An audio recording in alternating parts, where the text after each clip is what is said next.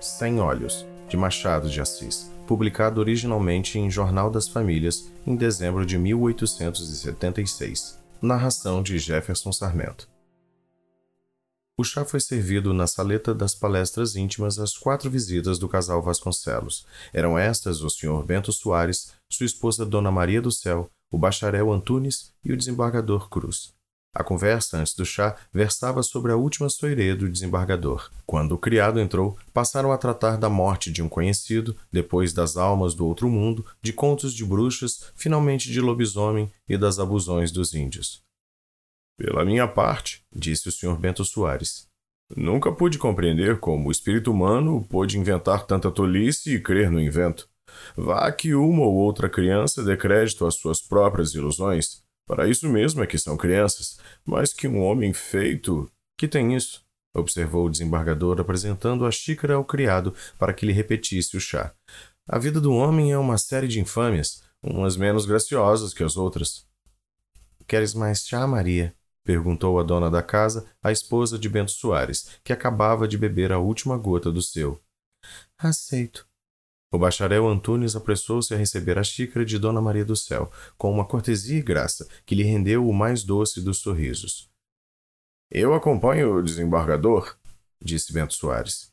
Enquanto o bacharel Antunes ampliava ao marido de Maria do Céu o obsequio que acabava de prestar a esta, com a mesma solicitude, mas sem receber o mesmo nem outro sorriso, e passava ao criado a xícara de chá, Bento Soares prosseguia em suas ideias acerca das abusões humanas. Bento Soares estava profundamente convencido que o mundo todo tinha por limites os distritos em que ele morava e que a espécie humana aparecera na Terra no primeiro dia de abril de 1832, data de seu nascimento. Esta convicção diminuía, ou antes eliminava, certos fenômenos psicológicos e reduzia a história do planeta e de seus habitantes a uma certidão de batismo e vários acontecimentos locais. Não havia para ele tempos pré-históricos, havia tempos pré-soáricos. Daí vinha que, não crendo ele em certas lendas e contos de carocha, mal podia compreender que houvesse homem no mundo capaz de ter crido neles uma vez ao menos. A conversa, porém, bifurcou-se. Enquanto o desembargador referia a Bento Soares e ao dono da casa algumas notícias relativas a crenças populares antigas e modernas, as duas senhoras conversavam com o bacharel sobre um ponto de toilette.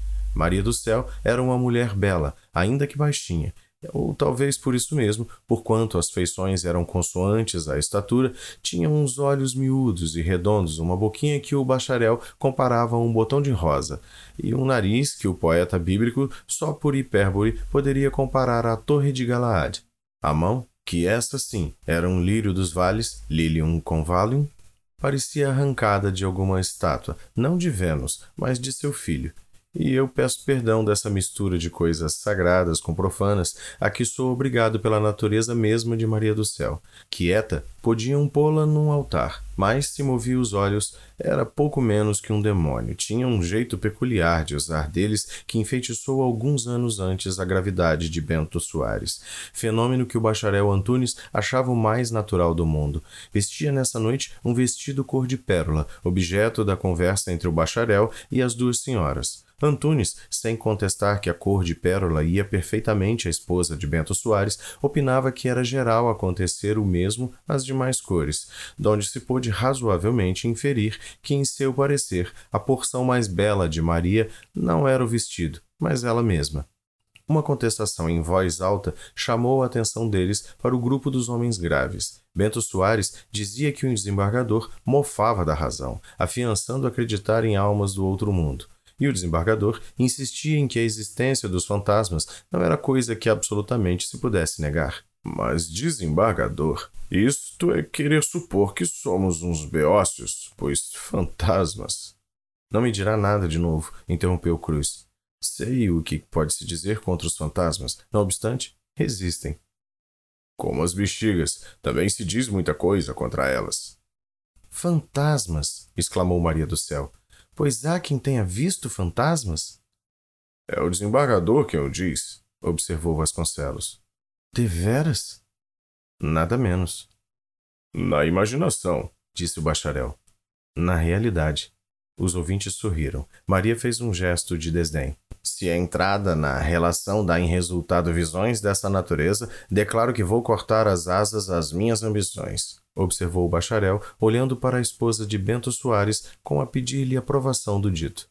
Os fantasmas são fruto do medo, disse esta sentenciosamente. Quem não tem medo não vê fantasmas.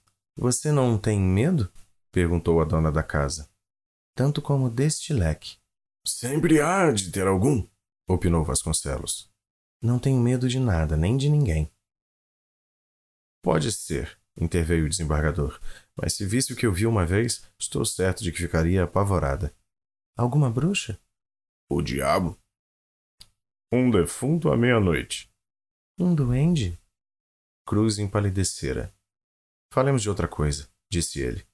Mas o auditório tinha curiosidade aguçada e o próprio mistério e recusa do desembargador faziam crescer o apetite. Os homens insistiram, as mulheres fizeram coro com eles. Cruz imolou-se ao sufrágio universal.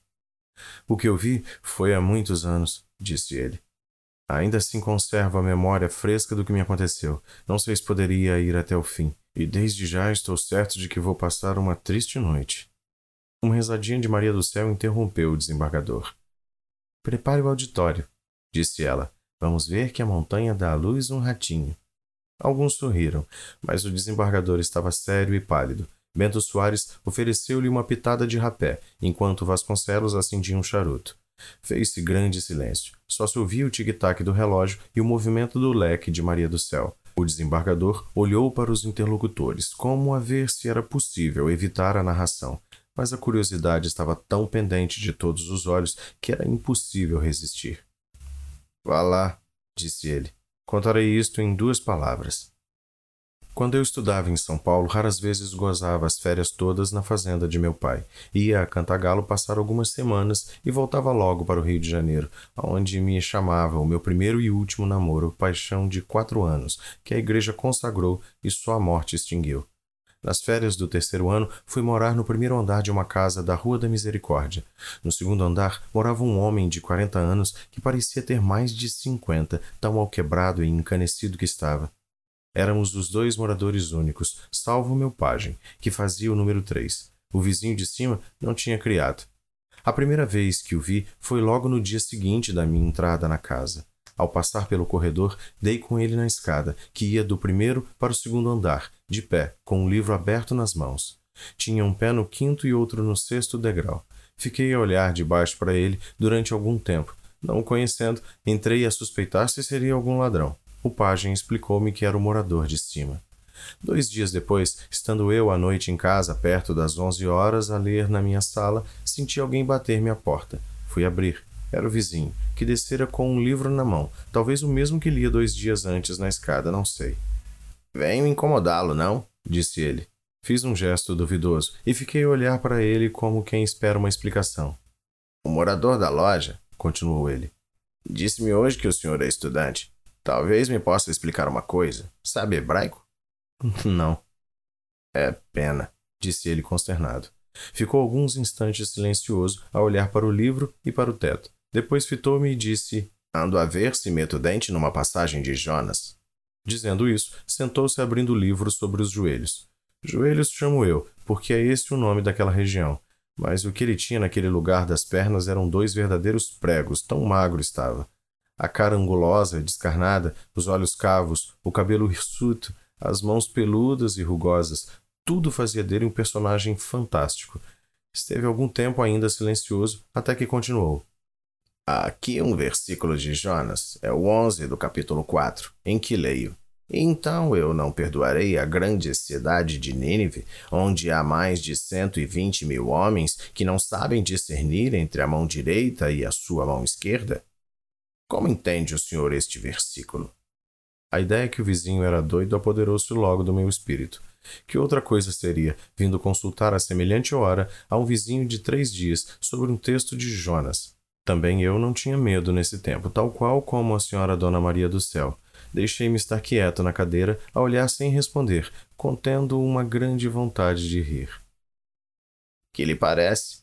repetiu o vizinho. Que quer o senhor que me pareça? Homens que não sabem discernir a mão direita da esquerda. Frase que geralmente tem um sentido óbvio e vem a ser nada menos que isto. O profeta refere-se às crianças ninivitas. Jeová quer perdoar a cidade por amor dos meninos que ela encerra, mas eu dou do texto uma interpretação que vai assombrar o mundo. Sim. Jonas não alude às crianças, mas aos canhotos, que são os homens que não podem discernir a direita da esquerda. Sendo assim, veja o senhor a importância da minha interpretação. Duas coisas se concluem dela. Primeiro, que os ninivitas eram geralmente canhotos. Segundo, que o ser canhoto era, no entender dos hebreus, um grande mérito. Desta última conclusão nasceu uma terceira, a saber, que chamar canhoto ao diabo é estar fora do espírito bíblico. Isto é claro como água e evidente como a luz. A profunda convicção com que ele disse tudo isso e o ar de triunfo com que ficou a olhar para mim, confesso que me impressionaram singularmente. Não sabia que dizer. O melhor era concordar, declarando que a sua opinião era por força verdadeira. Não lhe parece? disse ele. Contudo, não sendo eu forte no hebraico, desejava consultar alguém que me dissesse se o texto original está bem traduzido na Vulgata e se a expressão bíblica é essa ou outra diferente. Liquidado este ponto, escreverei um livro. Afiança-me que não sabe hebraico? Não sei sequer o alfabeto. Nesse caso, há de perdoar. Dizendo isso, ergueu-se, fez-me uma cortesia e deu um passo para a porta. Ali parou e voltou-se. Esquecia-me dizer-lhe o meu nome. Devia ser a primeira coisa. Chamo-me Damasceno Rodrigues. Moro há três anos aqui em cima, onde estou às suas ordens. Viva! Não esperou que lhe dissesse o meu. Curvou-se e saiu. Imaginem facilmente como fiquei. A vontade de rir foi o primeiro efeito. O segundo foi uma mistura de pena, receio e curiosidade. No dia seguinte, disse ao pajem que tirasse informações acerca de Damasceno Rodrigues. Tirou-as. E o que liquidei delas foi que o meu vizinho morava aí havia três anos, como dissera, que era um velho médico sem clínica, que vivia pacificamente, saindo apenas para ir comer a uma casa de pasto da vizinhança ou ler duas horas na biblioteca pública. Enfim, que no bairro ninguém o tinha como doido, mas que algumas velhas o supunham ligado ao diabo. Esta crença, comparada com a ideia que o homem tinha a respeito do canhoto, dava bem para uma anedota romântica que eu podia escrever logo depois que voltasse a São Paulo. Tal foi o motivo que me levou a visitá-lo alguns dias depois. O segundo andar era antes um sótão puxado à rua. Compunha-se de uma sala, uma alcova e pouco mais. Subi. Achei-o na sala, estirado em uma rede, a olhar para o teto. Tudo ali era tão velho e alquebrado como ele. Três cadeiras incompletas, uma cômoda, um aparador, uma mesa, alguns farrapos de um tapete, ligados por meia dúzia de fios. Tais eram as alfaias da casa de Damasceno Rodrigues. As janelas, que eram duas, adornavam-se com umas cortinas de chita amarela rotas a espaços. Sobre a cômoda e a mesa havia alguns objetos disparatados, por exemplo, um busto de Hipócrates ao pé de um bule de louça, três ou quatro bolos, meio pote de rapé, lenços e jornais. No chão também havia jornais e livros espalhados. Era ali o asilo do vizinho misterioso. Achei-o, como lhes disse, estirado na rede a olhar para o teto. Não me sentiu entrar, mas eu falei-lhe e ele ergueu um pouco a cabeça. Quem é? disse ele. Eu. O senhor. Seu vizinho de baixo. Ah, disse ele erguendo-se. Pode entrar. Não se incomode, vinha apenas pagar-lhe a visita. Damasceno tinha se levantado, e das cadeiras ofereceu-me a melhor, isto é, a que não tinha costas, porque das outras duas, uma estava exausta de palhinha e a outra possuía três pés somente. O riso de Damasceno era pior que a seriedade. Sério, dava ares de caveira. Rindo, havia nele um gesto diabólico. A tudo resiste, porém, a ambição do escritor juvenil. Eu queria uma novela. Estava disposto a conversar com o diabo em pessoa. Para dizer alguma coisa, falei-lhe da passagem de Jonas. Descobriu alguma coisa? Perguntei-lhe. Ah, nada, tornou ele. Mas cuida que pensei mais em semelhante assunto? Supunha. Qual? No dia seguinte deixei-o de lado. Entretanto, creio que era importante decidir se realmente o nome do canhoto dado ao diabo. Damasceno interrompeu-me com uma risadinha sardônica e gelada, que me tapou a boca. Não tive ânimo de continuar e faltava-me assunto para entretê-lo. Ele, entretanto, meteu as mãos na algibeira das calças e começou a andar de um lado para o outro, ora cabisbaixo e silencioso, ora olhando para o teto e murmurando alguma coisa que eu não podia perceber. Havia no rosto daquele homem, além da velhice precoce, uma expressão de tristeza e amargura que os olhos não podiam contemplar impunemente. Ao mesmo tempo, era tão extraordinária a figura e tão singulares os costumes dele que a gente tinha prazer em o conversar e atrair, quanto menos por sair um pouco da vulgaridade dos outros homens. Damasceno passeou cerca de oito minutos sem me dizer palavra. Ao cabo deles, parou de frente de mim. Mancebo, disse ele, quais são as suas ideias a respeito da lua? Poucas. Algumas notícias apenas. Sei, disse ele desdenhosamente o que anda nos compêndios. Pife a ciência é a dos compêndios. O que eu lhe pergunto, adivinho. Diga. Quer saber se também suponho que o nosso satélite seja habitado? Qual? São devaneios, são conjecturas. A Lua, meu rico vizinho, não existe. A Lua é uma hipótese, uma ilusão dos sentidos, um simples produto da retina dos nossos olhos. É isto que a ciência ainda não disse. É isto que convém proclamar ao mundo. Em certos dias do mês, o olho humano padece uma contração nervosa que produz o fenômeno lunar. Nessas ocasiões, ele supõe que vê no espaço um círculo redondo, branco e luminoso. O círculo está nos próprios olhos do homem. Pode ser. Nem é outra coisa. Donde se conclui que todos somos lunáticos, aventurei eu galhofeiramente. Talvez, redaguiu ele, rindo muito. Depois de rir, caiu na rede. As pernas, que andavam à larga nas calças, aliás estreitas, cruzavam-se à maneira oriental, e ele ficou sentado de frente de mim. Lunáticos, repetiu ele. Dada sua teoria, expliquei eu. Teoria de lunático? Perdão. Já não me ouvia. Com os dedos no ar fazia figuras extravagantes, retas, curvas, ângulos e triângulos, rindo à toa, com o riso pálido e sem expressão dos metecaptos. Não havia dúvida, era uma alma sem consciência. Arrependi-me de alguma coisa que disse menos pensada e procurei, ao mesmo tempo, um meio de sair dali sem o irritar. Não me foi difícil. Três vezes me despedi, sem que ele me respondesse. Saí sem objeção. Chegando ao meu aposento, senti alguma coisa semelhante ao prazer de um homem que foge de um perigo ou a um incidente desagradável.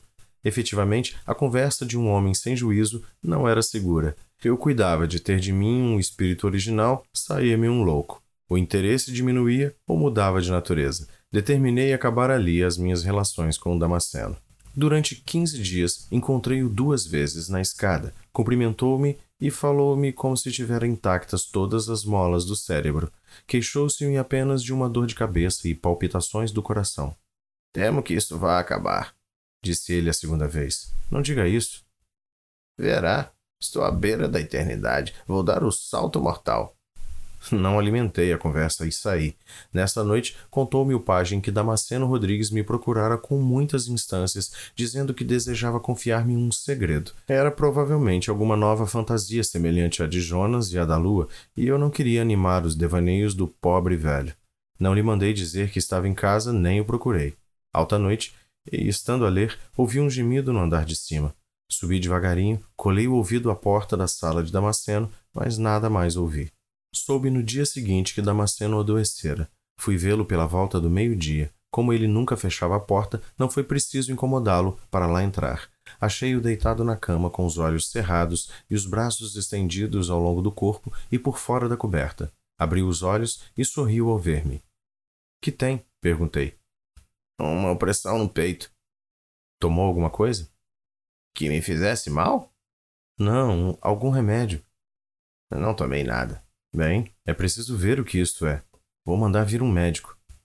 Damasceno tinha os olhos cravados na parede. Não me respondeu. Ia sair para dar ordens ao meu criado quando viu o enfermo sentar-se na cama e, olhando para a parede que lhe ficava ao lado dos pés, clamar aflito: Não, ainda não. Vai-te. Depois, daqui um ano. A dois, a três. Vai-te, Lucinda, deixe-me. Corri a Damasceno, falei-lhe, apalpei-lhe a testa, que estava quente, e obriguei-o a deitar-se. Uma vez deitado, ficou arquejante a olhar para a sala, sem querer dirigir os olhos para os pés da cama. O que é que sente? perguntei. Não disse nada. Talvez não me ouvisse. Saí para mandar chamar um médico e voltei ao quarto do enfermo. Estava dormindo. O médico veio, examinou-o, interrogou-o, receitou enfim alguma coisa que imediatamente mandei preparar na mais próxima botica. Mandei a uma casa da vizinhança arranjar caldos e galinha. Finalmente, dispus-me a não sair de casa nesse dia. Não contava com o amor. Duas linhas escritas em uma folha de papel bordado, como se usava no meu tempo, vieram mudar a resolução em que eu me assentara. Saí, depois de fazer muitas recomendações ao criado e prometendo voltar cedo. Às oito horas da noite, achava-me em casa. Fui ter logo com o doente. Achei-o sossegado. Entre, entre, meu amigo, disse ele. Deixe-me chamar-lhe assim, porque não tenho ninguém mais a quem dê esse doce nome. Está melhor? Estou. Mas são melhores passageiras. Não diga isso. São. Isso há de acabar cedo. Sabe o que é a morte? Imagino. Não sabe. A morte é um verme de duas espécies, conforme se introduz no corpo ou na alma. Mata em ambos os casos. Em mim não penetrou no corpo. O corpo geme porque a doença reflete nele, mas o verme está na alma. Nela é que eu o sinto a roer todos os dias. Pois matemos o verme, disse eu, apresentando-lhe uma colher do remédio. Damasceno olhou para o remédio e para mim, e sorriu, com uma expressão de tranquilo ceticismo. Pobre moço, disse ele, depois de alguns instantes de silêncio. Vamos. Logo mais, amanhã. Ou depois que eu morrer. Talvez ainda possa fazer algum benefício ao meu cadáver. A alma não bebe água. Insisti, mas foi baldado. Damasceno resistiu intrepidamente. Quando as minhas instâncias lhe pareceram excessivas, começou a irritar-se, e eu, receoso de algum novo delírio proveniente da exacerbação, cedi. Fui ter com o criado, que me referiu a ver Damasceno tomado apenas uma colher do remédio e um caldo. Voltei ao quarto, achei-o tranquilo. A luz do quarto era pouca, a esta circunstância ligada ao espetáculo da doença e às feições do pobre velho alienado, não menos que as recordações que já me prendiam a ele. Tornara a situação por extremo penosa. Sentei-me ao pé da cama e tomei-lhe o pulso. Batia apressado, a testa estava quente. Ele deixou que eu fizesse todos esses exames sem dizer nada. Tinha os olhos no teto e parecia alheio de toda a minha pessoa e a situação.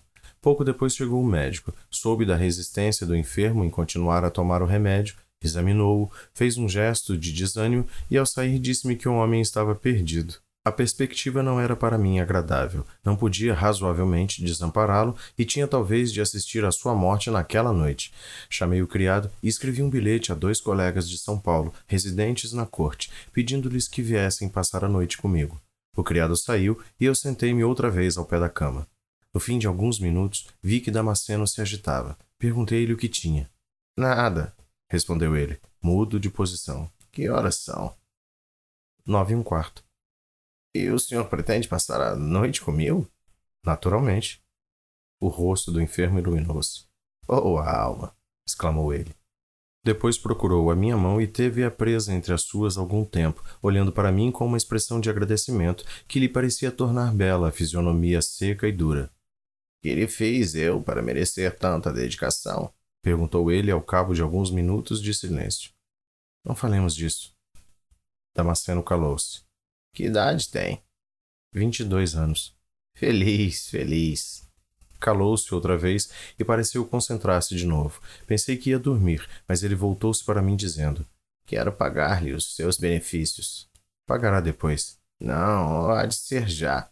Ergueu o corpo, apoiando o cotovelo na cama, pegou-me na mão e cravou em mim os olhos, acesos de uma luz repentina e única. Ancebo, disse ele, com a voz cava. Não olhe nunca para a mulher do seu próximo. Sossegue, disse eu.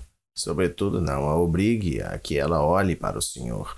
Comprará por esse preço a paz de sua vida toda.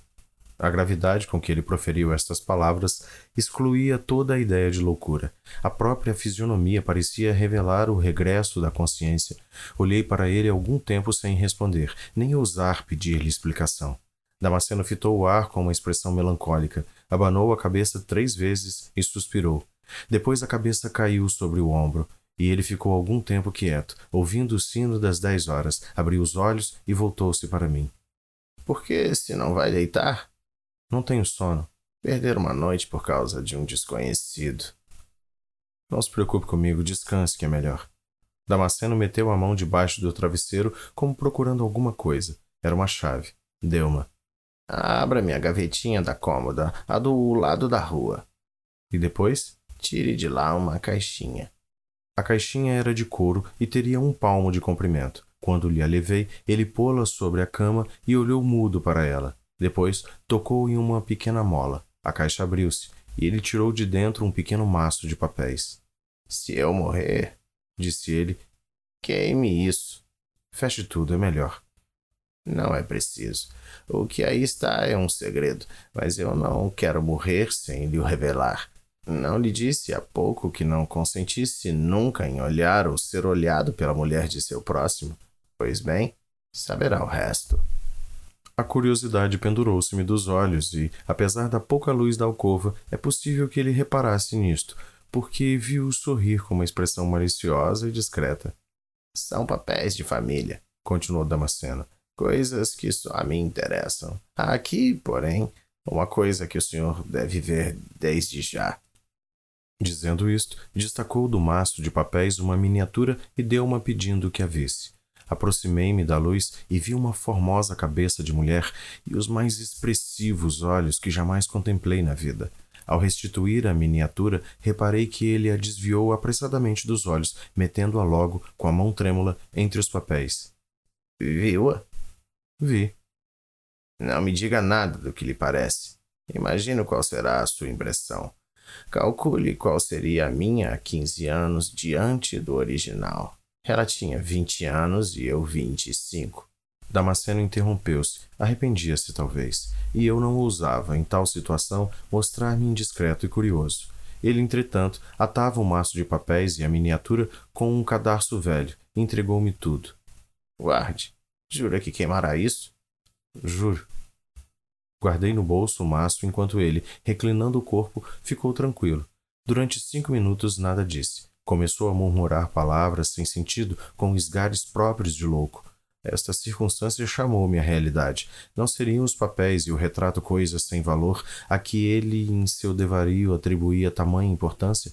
Damasceno falou de novo. Guardou? Guardei. Deixe-me ver. Está aqui, disse-lhe eu, mostrando o embrulho. Está bem. E depois de uma pausa, eu era moço, ela moça, ambos inocentes e puros. Sabe o que nos matou? Um olhar. Um olhar?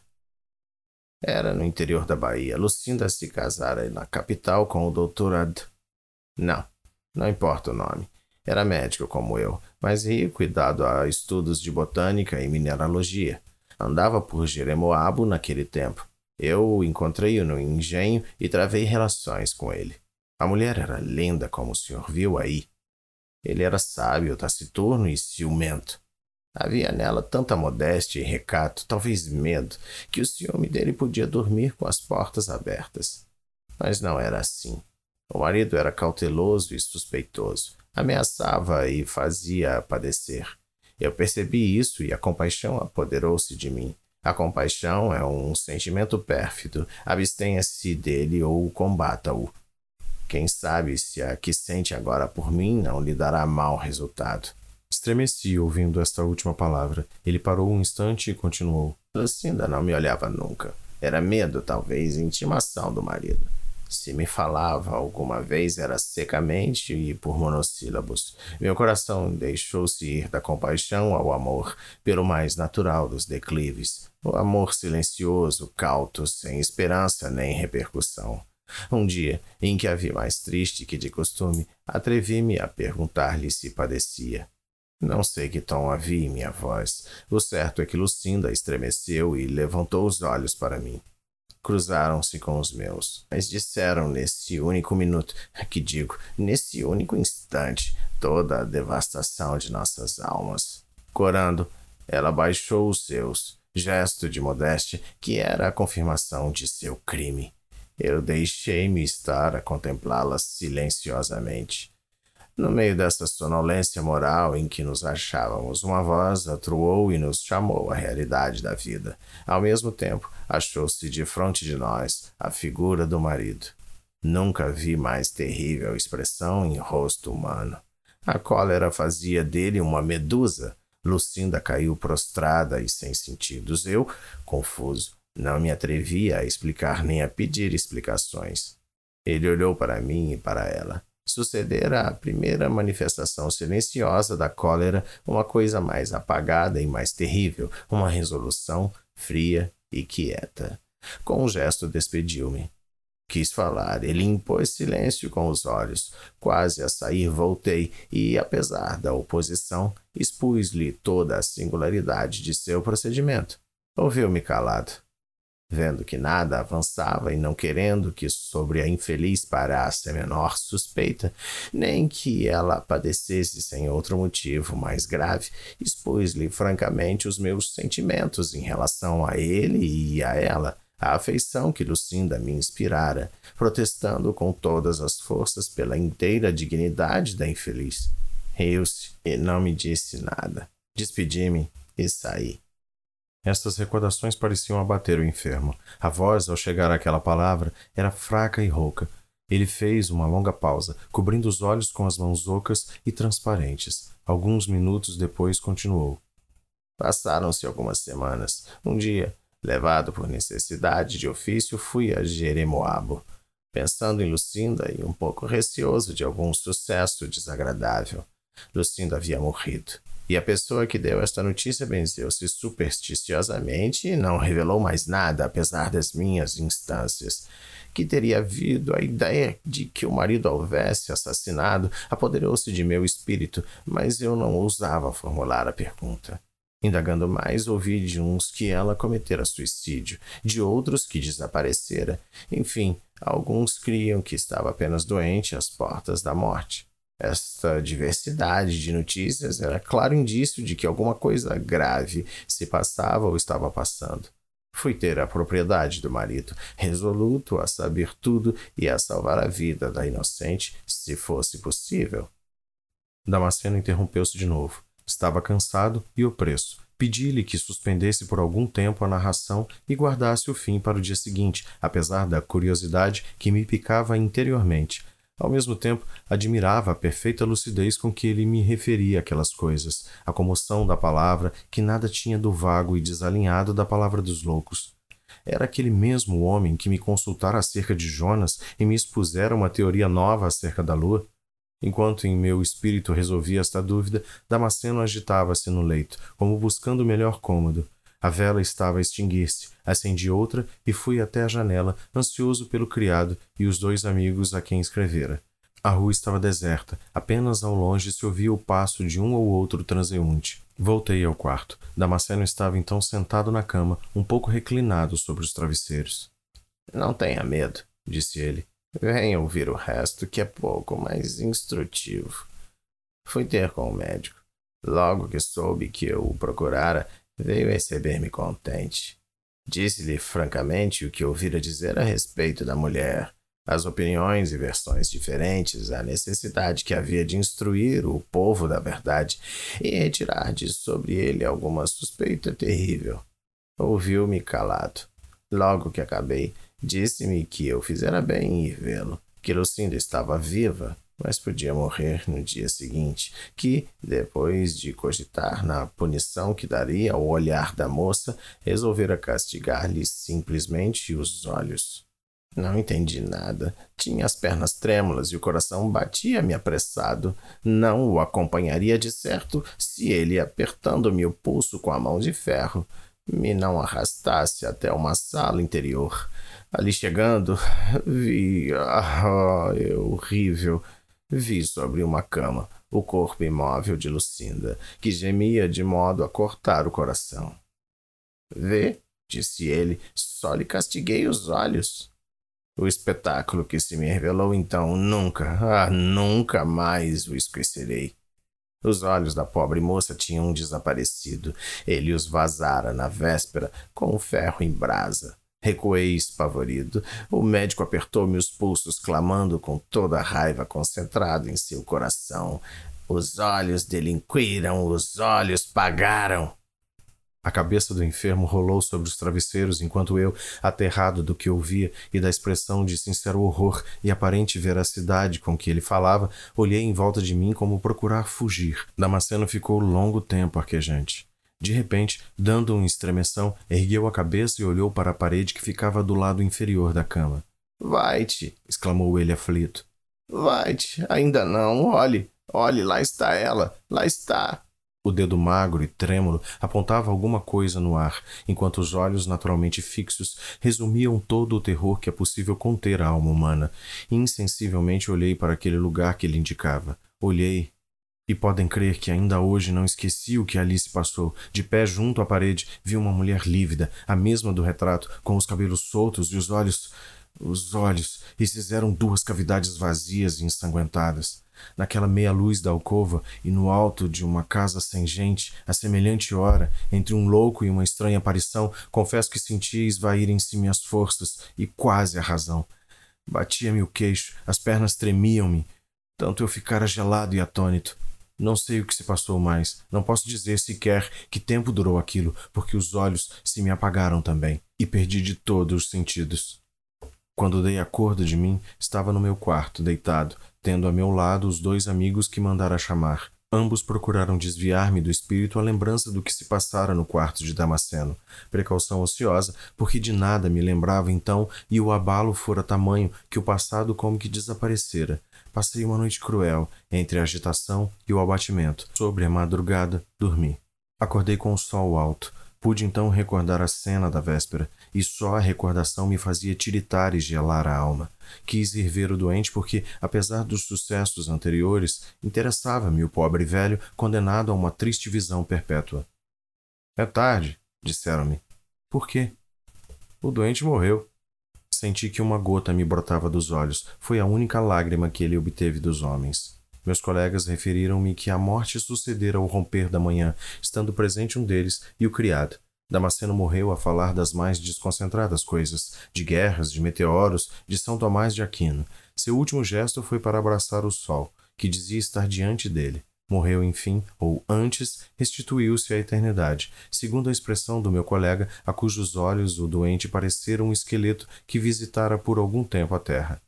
Não pude assistir ao enterro. Estava batido e doente mas um dos meus amigos foi até o cemitério. Com um deles, fui dormir aquela e as noites seguintes, não podendo passá-las debaixo do mesmo teto em que se dera a terrível aparição. A justiça arrecadou o que pertencia a Damasceno Rodrigues. Ele vivia do aluguel de duas casinhas e de algumas apólices que lhe se lhe encontraram. Não tinha herdeiros.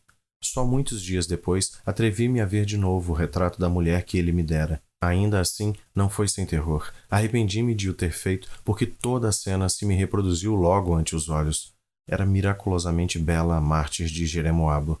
Eu compreendia não só a loucura de Damasceno, mas também a ferocidade do esposo. O desembargador fez pausa, no meio do geral silêncio de constrangimento que sua narração produzira. Vasconcelos foi o primeiro que falou. Não podemos duvidar que o senhor visse a figura dessa mulher, disse ele. Mas como explicar o fenômeno? A dificuldade é maior do que pensa, acudiu o desembargador. O episódio teve um epílogo. Ah! Quando referi a aparição a algumas pessoas, ninguém me deu crédito, e os mais polidos atribuíam o caso a um pesadelo. Evitei expor-me à incredulidade e ao ridículo. Mais tarde, já senhor de mim, determinei contar a catástrofe de Damasceno em um jornal que escrevíamos na academia. Tratando de colher alguma coisa mais acerca do infeliz, vinha saber, com grande surpresa minha, que ele nunca estivera na Bahia, nem saíra do Sul. Já então, não era só o interesse literário que me inspirava, era a liquidação de um ponto obscuro e a explicação de um fenômeno. Casara aos 22 anos em Santa Catarina, de onde só saiu aos 33, não podendo, portanto, encontrar-se com o original do retrato, aos 25, solteiro, em Jeremoabo. Finalmente, a miniatura que me confiara era simplesmente o retrato de uma sobrinha sua, morta solteira. Não havia dúvida, o episódio que ele me referira era uma ilusão como a da lua, uma pura ilusão dos sentidos, uma simples invenção de alienado. Mas, sendo assim. Sendo assim, como vi eu a mulher sem olhos? Essa foi a pergunta que fiz a mim mesmo. Que a vi, é certo, tão claramente como os estou vendo agora. Os mestres da ciência, os observadores da natureza humana lhe explicarão isso. Como é que Pascal via um abismo ao pé de si? como é que Bruno viu um dia a sombra de seu mau gênio. Seu caso é talvez mais simples que esses todos. O desvario do doente foi contagioso e fez com que o senhor visse o que ele supunha ver. Pois é pena, exclamou o desembargador. A história de Lucinda era melhor que fosse verdadeira. Que outro rival de Otelo há aí como esse marido que queimou com um ferro em brasa os mais belos olhos do mundo, em castigo de haver infitado outros olhos estranhos? Crê agora em fantasmas, Dona Maria do Céu? Maria do Céu tinha seus olhos baixos. Quando o desembargador lhe dirigiu a palavra, estremeceu, ergueu-se. O bacharel fez o mesmo, mas foi dali a uma janela. Talvez tomar ar, talvez refletir a tempo no risco de vir a interpretar algum dia um hebraísmo das Escrituras. Fim do conto Sem Olhos, de Joaquim Maria Machado de Assis.